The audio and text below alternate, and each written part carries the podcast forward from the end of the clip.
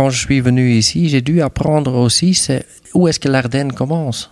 Et l'Ardenne sans S. Et depuis, euh, je, je comprends c'est quoi la différence entre dépasser la Meuse, les Ardennes et l'Ardenne.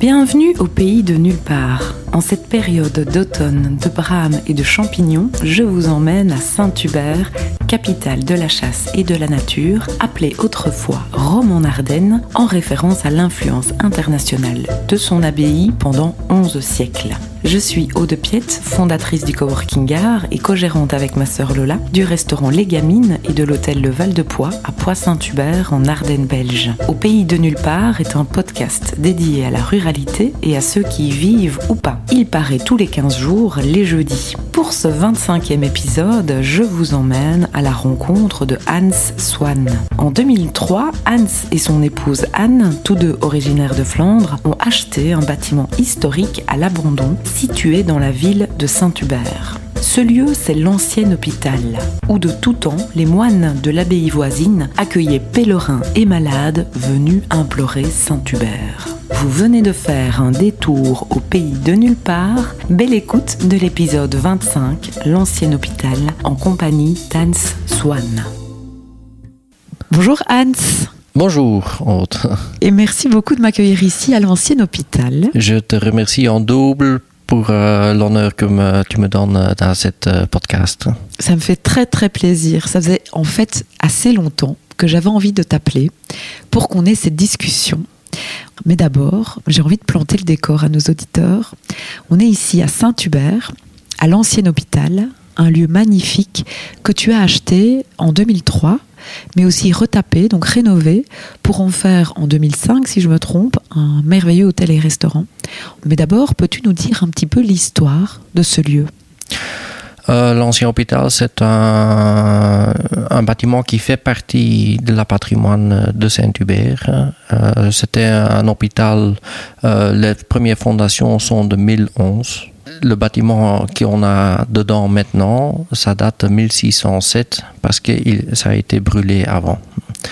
Donc euh, le premier hôpital c'était 1011, ça a été brûlé par après et les murs où on est en train d'avoir cette discussion maintenant dedans, ils datent de 1607.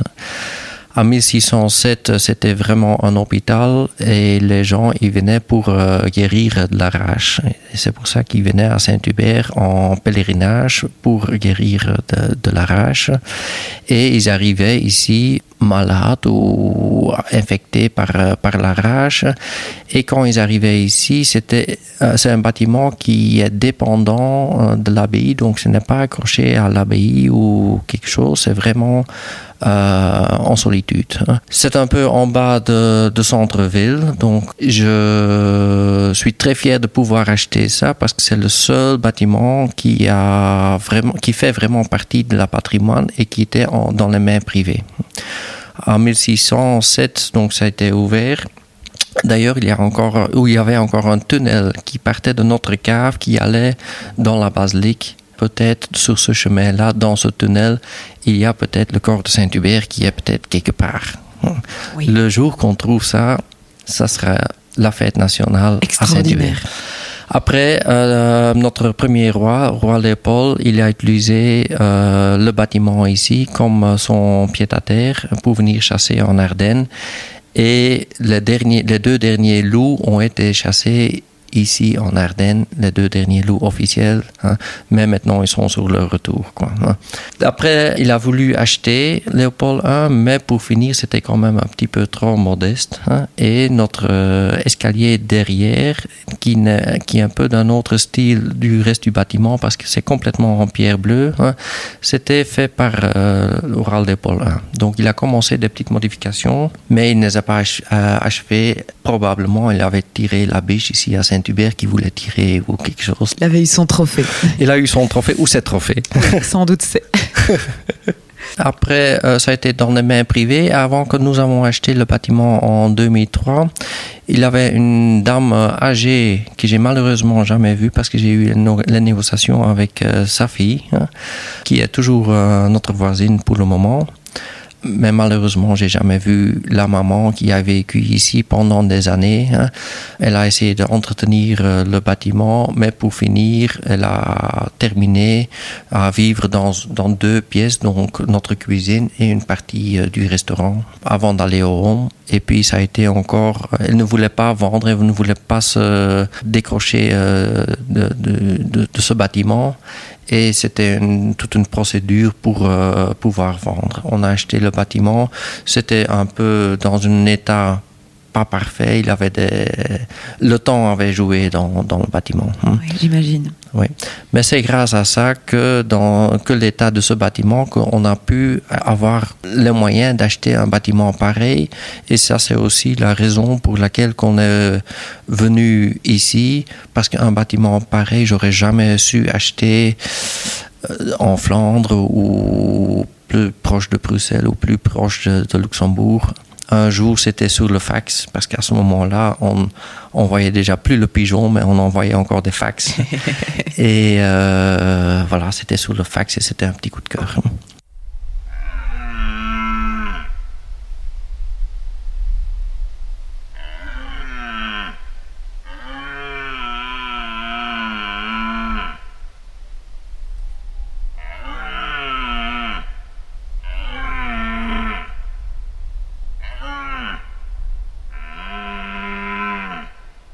Tu vas nous raconter hein, euh, qu'est-ce qui t'a amené à vivre euh, et à venir ici.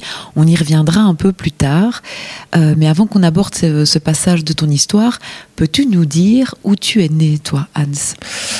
Moi, je suis né à Lire, donc, mais c'est parce que mes parents, mon père, il travaillait près d'Anvers et ils ont déménagé près d'Anvers, donc et je suis né à Lire. Mais j'ai aucune liaison avec euh, Lire. En fait, ma village où je trouve que je suis né vraiment, c'est à Weelde et c'est près de la frontière de Pays-Bas. Si vous voyez la Belgique, au-dessus de la Belgique, il y a trois petits boucles au-dessus d'Anvers et c'est dans le troisième, c'est vraiment à 3 km euh, de la frontière. Un petit village qu'on peut comparer avec un petit village euh, ardennais voilà, une mentalité plutôt rurale. Euh. Oui, tout le monde connaissait tout le monde. Euh, S'il y avait quelqu'un qui faisait une connerie, euh, on se faisait voir un peu à gauche et à droite. C'était un bel contrôle social qu'il nous fallait peut-être à ce moment-là, quand on avait jeune avec nos copains. Hum. Quelle est toute ta relation Quels sont tes souvenirs euh, de cette partie de ta vie Et comment te sentais-tu à, à cette époque euh, j'ai des très beaux souvenirs parce que la famille d'où je proviens, mon grand-père, mes grands-pères, mes grands-parents, ils vivaient là-bas aussi. On pouvait encore euh, prendre euh, le matin le vélo et la seule chose qu'on devrait faire, c'est retourner avant que le soleil tombe. Hein. C'est un peu inimaginable pour à cette époque-ci. Mais à ce moment-là, pas de GSM, rien du tout. Hein. et on était un peu les rois des Pampas euh, chez nous. Hein. Ah. Ou on croyait en tout cas. Hein. Et combien d'années y es-tu resté? Euh, Je suis resté dans cet euh, village jusqu'à ma 16 ans. Et puis à mes 16 ans, j'étais à Anvers à l'école hôtelière. D'accord. Et puis, je suis commencé à travailler. J'ai habité aussi deux ans en Autriche. Donc, à mes 18 ans, je suis parti en Autriche, habiter là-bas. C'était à Stubaital, près de Innsbruck. Donc, euh, si vous y allez de, sur le Brenner Pass, euh, donc euh, vers l'Italie, vous y êtes passé. Hmm. Et c'est là où j'ai vraiment découvert le tourisme, hmm. le tourisme en masse, mais quand même avec un âme. Hein, parce qu'on a le tourisme en masse, mais le tourisme en masse avec un âme, c'est un art. Hein. Et c'est ça que euh, c'était un, eye-opener hein, euh, pour, pour moi à ce moment-là. C'était comment est-ce que ça marche ici et comment est-ce que les gens en Autriche, ils peuvent euh, accueillir des gens avec un chaleur pareil, mais aussi avec le masse. Mais chaque touriste qui vient, il il doit avoir la sensation qu'il est un peu unique dans sa région et que le lieu qu'il va découvrir, le lieu est parfait pour lui. Et qu'est-ce qui t'a amené à étudier euh, l'ORECA, le tourisme, la restauration, euh, l'hôtellerie en fait? Mon arrière-grand-mère, elle avait un café, elle avait une salle de fête et ça a été géré par toute la famille en fait. J'ai des vagues souvenirs quand j'arrivais là-bas. C'est elle qui m'a appris à faire une bière de la pompe. Elle était en train de jouer à cartes euh, jusqu'aux 97, 98 ans. Hein. Euh, les gens se servaient eux-mêmes dans, dans le café, mais elle savait exactement qui avait bu quoi et combien. Donc c'était une femme d'affaires avant la lettre, mais elle avait besoin de ça parce que il avait 10 ou 11 enfants et l'arrière-grand-père, il était décédé euh, suite à, aux Première Guerre mondiale. Peut-être c'est un peu dans notre nature de famille de vouloir, quand les gens ils arrivent, de vouloir les bien accueillir et de regarder qu'ils ont de tout. Hein. Euh, et s'il n'a plus, il n'a encore quelque part. Euh, et là, je parle de la nourriture, de boissons. Chez mes grands-parents, c'était tout le temps du monde et tout ça. Il avait toujours quelque chose sur la table. Hein. Pour moi, le plus dur euh, dans l'ORECA, c'était toujours donner de l'addition. Mm-hmm. Et mon premier lieu où j'ai été travailler quand j'avais 16 ans, hein, comme job d'étudiant, c'était dans le café et la salle de fête qui était rachetée par un industriel hein, et qui était complètement rénové. Donc c'était vraiment une âme dans le bâtiment de famille, mais complètement rénové avec un, âme extraordinaire. Et donc après donc tes études, et puis un passage à l'étranger pour te vraiment te former par rapport au tourisme de masse, mais avec une âme. Que deviens-tu Qu'arrive-t-il? Quand je suis d'Autriche, j'avais 21 ans. Hein. À ce moment-là, j'avais le choix. Euh, soit je je continue à vivre la vie extrêmement facile, très beau, très festif parfois Palpitant, j'imagine. J'ai reçu une proposition de d'aller travailler dans une salle de fête comme maître d'hôtel et maître de cérémonie. Et c'était un job euh, très très très intense. T'avais qu'un choix, c'est de travailler. T'avais qu'une chance aussi, c'est organiser, une journée parfaite pour les mariés. C'était euh, quand as 21 ans. Mais c'était, c'était une belle expérience. C'était vraiment, là, j'ai vraiment appris à observer les gens, qu'est-ce qu'ils veulent à ce moment-là, les contenter le maximum. Hein et euh, de leur donner un, souvenir, de leur vendre un souvenir, pas vendre, de leur donner euh, un souvenir inoubliable.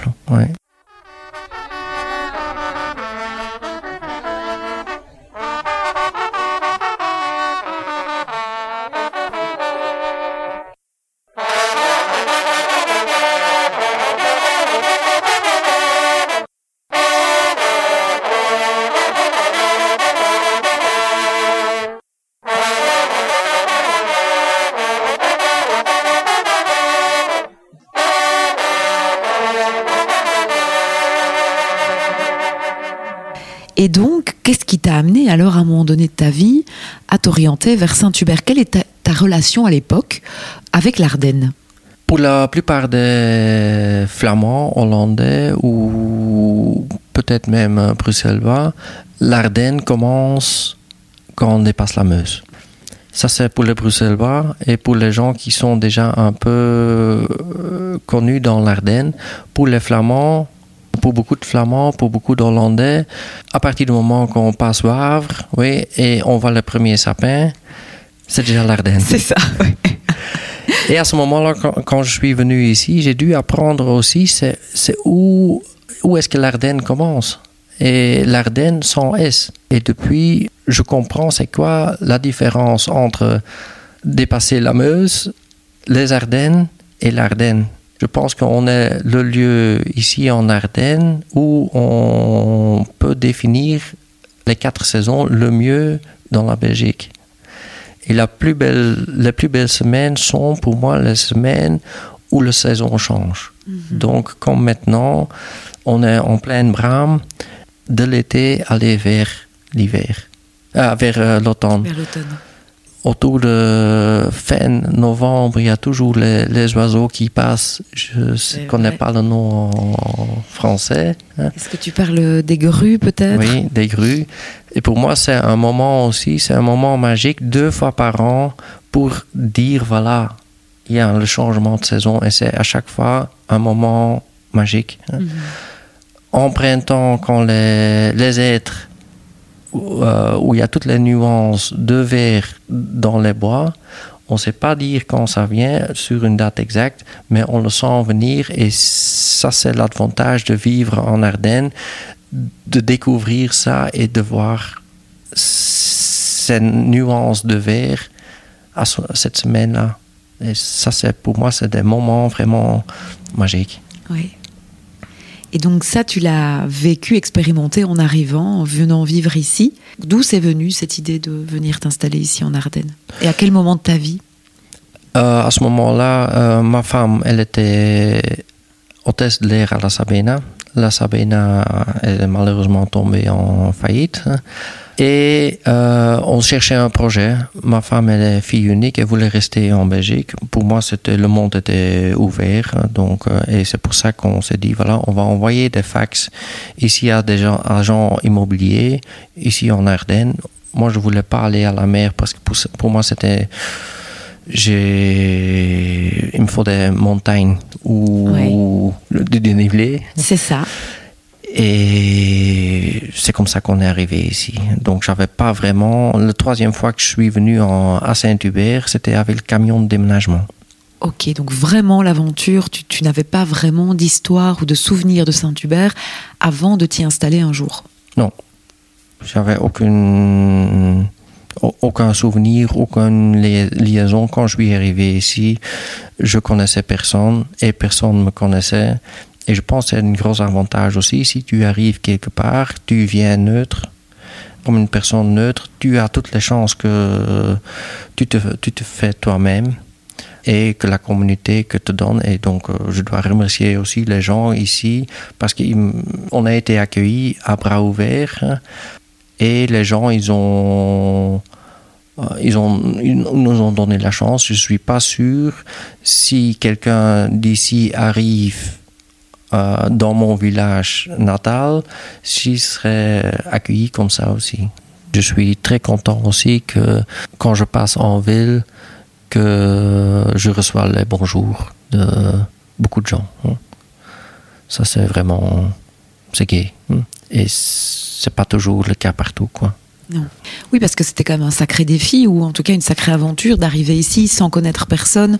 On dit que les Ardennais parfois sont un petit peu méfiants ou bruts, ou quand on est flamand en Ardennes, est-ce qu'on est un peu stigmatisé ou pas? Tes premiers jours, comment se sont-ils passés? Comment t'es-tu senti euh, les premières semaines où tu es arrivé?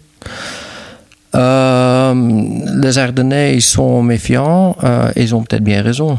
Hein, parce que si on regarde avant à Saint-Hubert, il y avait un mur autour, euh, et les gens qui venaient, ils avaient tous leur histoire. Et il avait des bonnes histoires, il avait des, des moins bonnes histoires.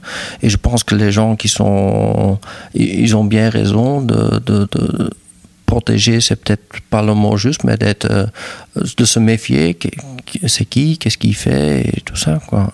Et ça, ça, ça a gardé un peu la beauté de la région aussi. Au début, je voyais ça un peu comme une faiblesse, que les gens n'entreprennent pas vraiment des choses et j'ai souvent, j'ai, au début, je ne comprenais pas du tout que c'était des gens, je voyais plein d'opportunités partout et toujours. Pourquoi est-ce qu'ils ne le prennent pas et check et check. Mais maintenant, si on prend l'autoroute de Hasselt euh, vers Anvers, il y a 50 ans, il n'y avait rien. Euh, c'était, s'il avait beaucoup, il avait beaucoup de nature. Euh, mais maintenant, il n'y a que des entreprises et surtout euh, beaucoup de bouchons. Et ici, on s'est méfié, on n'a pas sauté sous, chaque occasion. Et je pense que la faiblesse du passé va être notre euh, force du futur, mhm. parce que la nature est toujours comme elle était il y a 100, 150 ans, à l'époque de Léopold I ou encore plus tôt. Quoi. Mhm je suis arrivé ici un peu comme un buffle hein, en Ardennes. Il me fallait tout un trajet de 10 ans ou de 15 ans avant de comprendre que leur faiblesse du passé et je peux même plus l'appeler faiblesse. Hein. Euh, c'est leur force, euh, c'est la force de la région du futur. Ça, c'est, euh, il me fallait un, tout un, un cheminement ici oui, pour, pour comprendre ça. Et comment ça s'est passé pour tes enfants et ton épouse l'intégration? Andreas, donc le fils, on a, on a un fils qui était ici quand, quand il avait 9 mois lui, euh, il se sent très bien ici. Il fait aussi du vol à voile euh, ici à Saint-Hubert, à l'aérodrome, qui est un lieu magnifique aussi. C'est euh, extraordinaire. ce qui se passe là-bas, c'est de la magie totale. Donc il s'est plongé dans cette aventure-là. Il se sent très bien. Hein. Il s'est toujours senti très bien avec ses copains et tout ça aussi. On lui a envoyé à l'école à Arville, c'était une école d'immersion. Pour lui, c'est sa vie. Pour lui, c'est normal qu'il est ici. Mais il se rend compte aussi de, de, différences entre la Wallonie, l'Ardenne, la Flandre. Donc plus tard, il va peut-être dire, voilà, je suis européen et je reviens de l'Ardenne avec des racines qui étaient euh, faites en Flandre ou quelque chose. On, verra bien. Il faudrait revenir dans, dans, dans 10 ans ou dans 20 ans. Pour euh, Anne, ma femme, c'était. On a travaillé, on a travaillé. Elle apprécie la nature. Elle apprécie euh, d'aller se balader avec le chien. Parfois, elle lâche le chien, même si on ne peut pas. Hein. Une petite amende, ça fait la charme de l'Ardenne aussi. Oui, donc euh, elle, oui, elle ne veut pas retourner en Flandre non plus. Elle ne veut pas. Il lui manque parfois un peu de soleil ici en Ardennes. Oui, mais en hiver le soleil peut briller aussi, mais la chaleur n'est pas. C'est notre chaleur. La chaleur est que quand tu es autour du feu.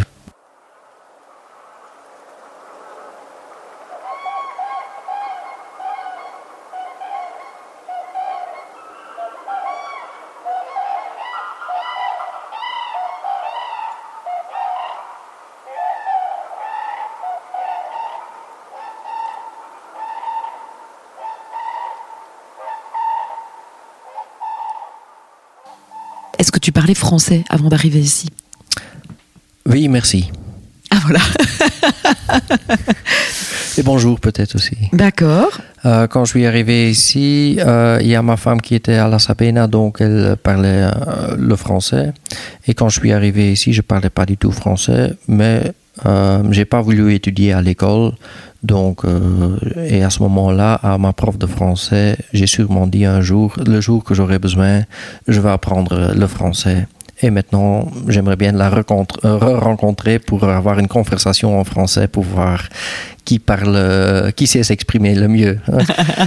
euh, donc, euh, quand je suis arrivé ici, je parlais pas du tout français et j'ai un beau souvenir avec euh, mon menuisier qui était ici et c'est lui qui m'a appris les chiffres. Hein. On faisait des faux plafonds euh, dans le bâtiment ici et je devais couper des métalstuds, donc en, en métal, des, des, des barres de 1m86 mais si vous analysez bien 1m86, euh, je venais peut-être avec un morceau de 1m6 parce que les 80, je ne comprenais pas. Et puis il disait oui, tu peux le mettre sous le tas parce que c'est pas juste. Et je voyais le tas agrandir et agrandir et c'était euh, de l'argent. Donc après une semaine, j'ai bien, euh, je connaissais les chiffres et c'est comme ça que je suis commencé à apprendre le français. Aussi avec le personnel ici, euh, j'ai toujours demandé de me corriger. Un, une, tout ça, j'ai aucune idée au début, c'est quoi la différence entre un et une. Et après 17 ans, je me demande toujours, c'est qu'est-ce qu'il y a du féminin à une table? Est-ce que tu as des anecdotes ou des, des petites histoires qui t'ont marqué au tout début quand tu es arrivé ici à Saint-Hubert? La je vais parler d'une personne maintenant, et c'est Jules. Et pour moi, lui, c'est l'âme de Saint-Hubert. Euh, il venait ici, euh, je ne sais plus comment je, notre première rencontre a été, et lui, il ne sait plus non plus. Hein. C'est peut-être pour tous les deux un peu la vieillesse qui joue. Mais lui, il m'a, pour lui, c'est vraiment l'âme de Saint-Hubert. Il, allait avec mes clients de l'hôtel euh, euh, découvrir un peu le forêt. Il était, c'était un garde-chasse. Il allait voir un peu les sangliers au bras et tout ça. Et lui, c'est la personne qui m'a remarqué le plus ici dans la région, qui m'a fait vraiment connaître l'Ardenne sans S. Comment tu décrirais euh, la ville de Saint-Hubert à ceux qui ne l'ont jamais connue, qui n'ont jamais été ici? La ville de Saint-Hubert, ça, le nom, ça sonne comme une, cloche. Donc c'est Saint-Hubert, c'est le nom en lui-même, c'est majestueux. Hein. Le logo, tout le monde connaît le logo de Saint-Hubert euh, avec euh, son petit croix qui brille. Et quand on arrive ici, c'est une intimité un peu cachée dans les bois du jamais vu. Donc le patrimoine est un peu surfait, pas surfait pour le nom, mais surfait pour le lieu où ça se trouve dedans. Je vais le comparer avec euh, Malines par exemple, ou avec euh, Anvers, il y a une cathédrale ou un basilique énorme, mais il y a aussi une ville énorme autour. Ici, nous, on a une, basilique énorme et il y a quelques, quelques maisons qui sont autour. Mhm. Mais ça va bien avec la capitale de la chasse et de la nature.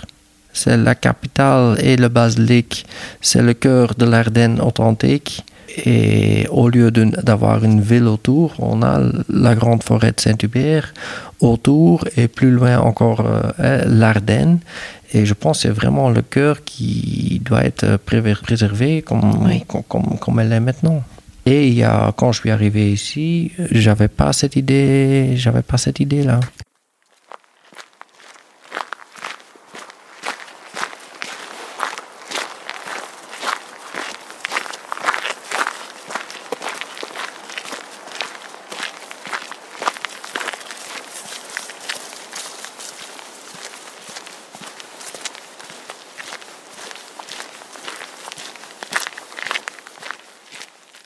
Comment tu les décrirais, les Bourquins et les Bourquines?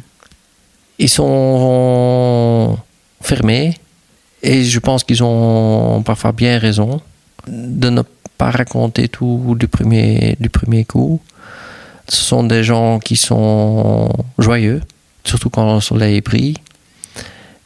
À la fin d'hiver, parfois ils sont un peu, ils en ont marre euh, de l'hiver je comprends. Et c'est, ce sont des gens qui sont ouverts d'esprit, mais pas, ils absorbent beaucoup, ils, observatifs. Ils, je sais, je sais pas comment décrire. ils observent, tu penses, ils, sont très euh, attentifs. Attentifs euh, à ce qui se passe à l'extérieur.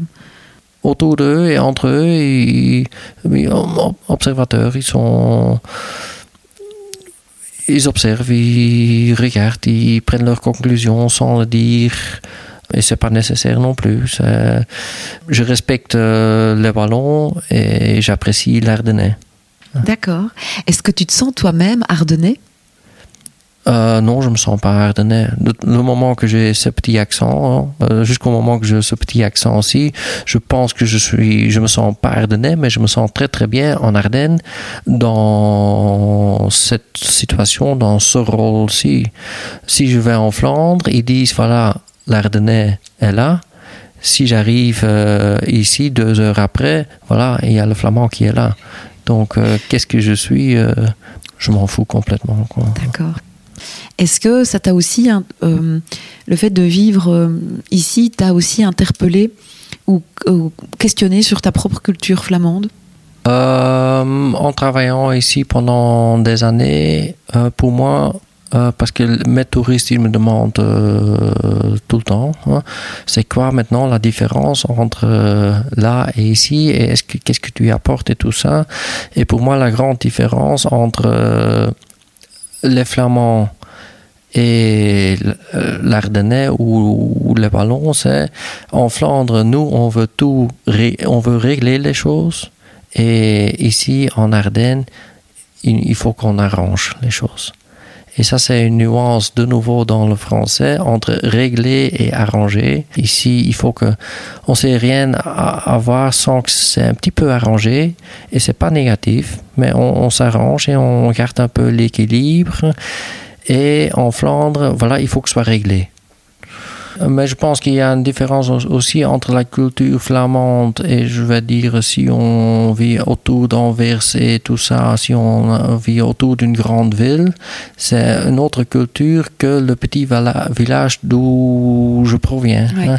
Et je pense que le petit village d'où je proviens avait plus de comparaison avec la région ici qu'avec euh, la grande ville. C'est ça. Donc, euh, oui, hein. mais ça, il fallait que je venais ici ou avant encore en Autriche, hein, parce que ici, j'ai souvent comparé les gens d'ici avec les gens d'Autriche, parce que c'est un peuple de, montagne là-bas, mhm. et ici, c'est un peu le même esprit. Comme, comme, comme j'ai dit, hein, on, s'il y a quelqu'un qui vient, on veut savoir qui est, qu'est-ce qu'il vient faire ici, mhm. c'est quoi ses plans, est-ce qu'il est de bon cœur, mhm. c'est quoi son passé, qu'est-ce qui se passe avec lui, est-ce qu'il y a un intérêt caché ou pas caché? Et je pense que ça, c'est la même chose dans chaque toute petite communauté. Si c'est en Flandre, ici à Saint-Hubert, en montagne, je pense que chaque petite communauté euh, méfie un peu et c'est un contrôle un peu social pour la population propre à eux, pour leurs enfants. Ils veulent juste qu'il n'y a pas de, pas de mauvaise surprise. Est-ce que tu connais beaucoup de Flamands qui se sont installés ici euh, sur le territoire? Est-ce que tu, est-ce qu'ils font partie de tes cercles d'amis?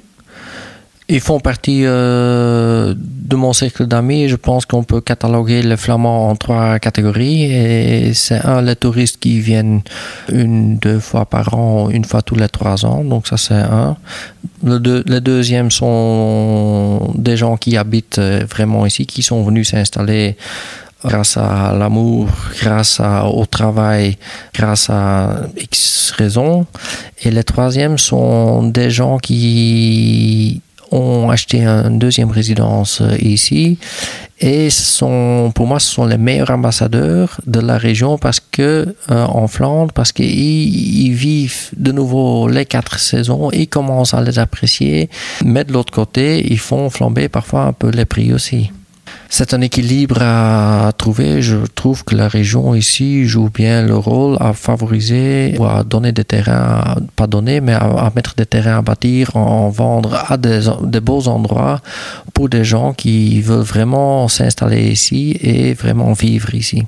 Qu'est-ce que tu euh, souhaiterais pour l'avenir, euh, pour toi et, pour cette ville? Si tu pouvais euh, décider toi-même, avoir une baguette magique, qu'est-ce que tu souhaiterais de meilleur? Que euh, l'arme de Saint-Hubert reste un arme et que ça ne devient pas un produit.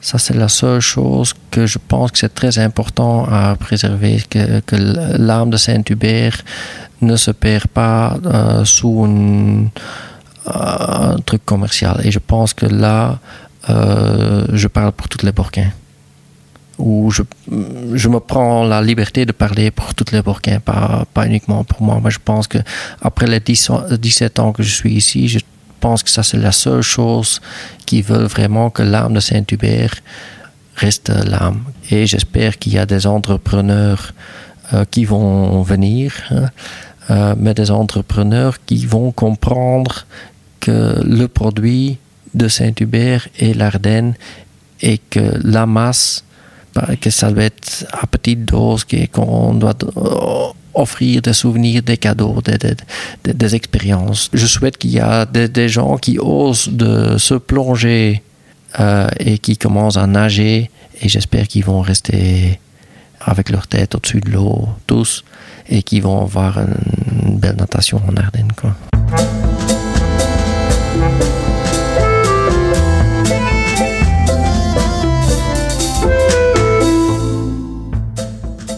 D'écouter l'épisode 25, l'ancien hôpital, en compagnie d'Anne Swan. Si un petit séjour à Saint-Hubert vous tente, n'hésitez pas à rendre visite à Hans. Depuis 2020, vous avez la possibilité de privatiser l'ancien hôpital. Vous trouverez plus d'infos sur son magnifique lieu d'hébergement ainsi que sur son activité de location de vélos électriques sur les sites www.ancienhôpital.be et www.escapebike.be. Si aimez ce podcast et que vous souhaitez le soutenir, n'hésitez pas à lui mettre 5 étoiles sur la plateforme que vous utilisez et à laisser un petit commentaire. Ça me fera très plaisir de vous lire. C'est grâce à vos notes, à vos commentaires et à vos partages qu'il sera bien classé dans les applications de podcast et diffusé au plus grand nombre. Alors déjà, un grand merci à vous. À très bientôt pour un prochain épisode au pays de nulle part.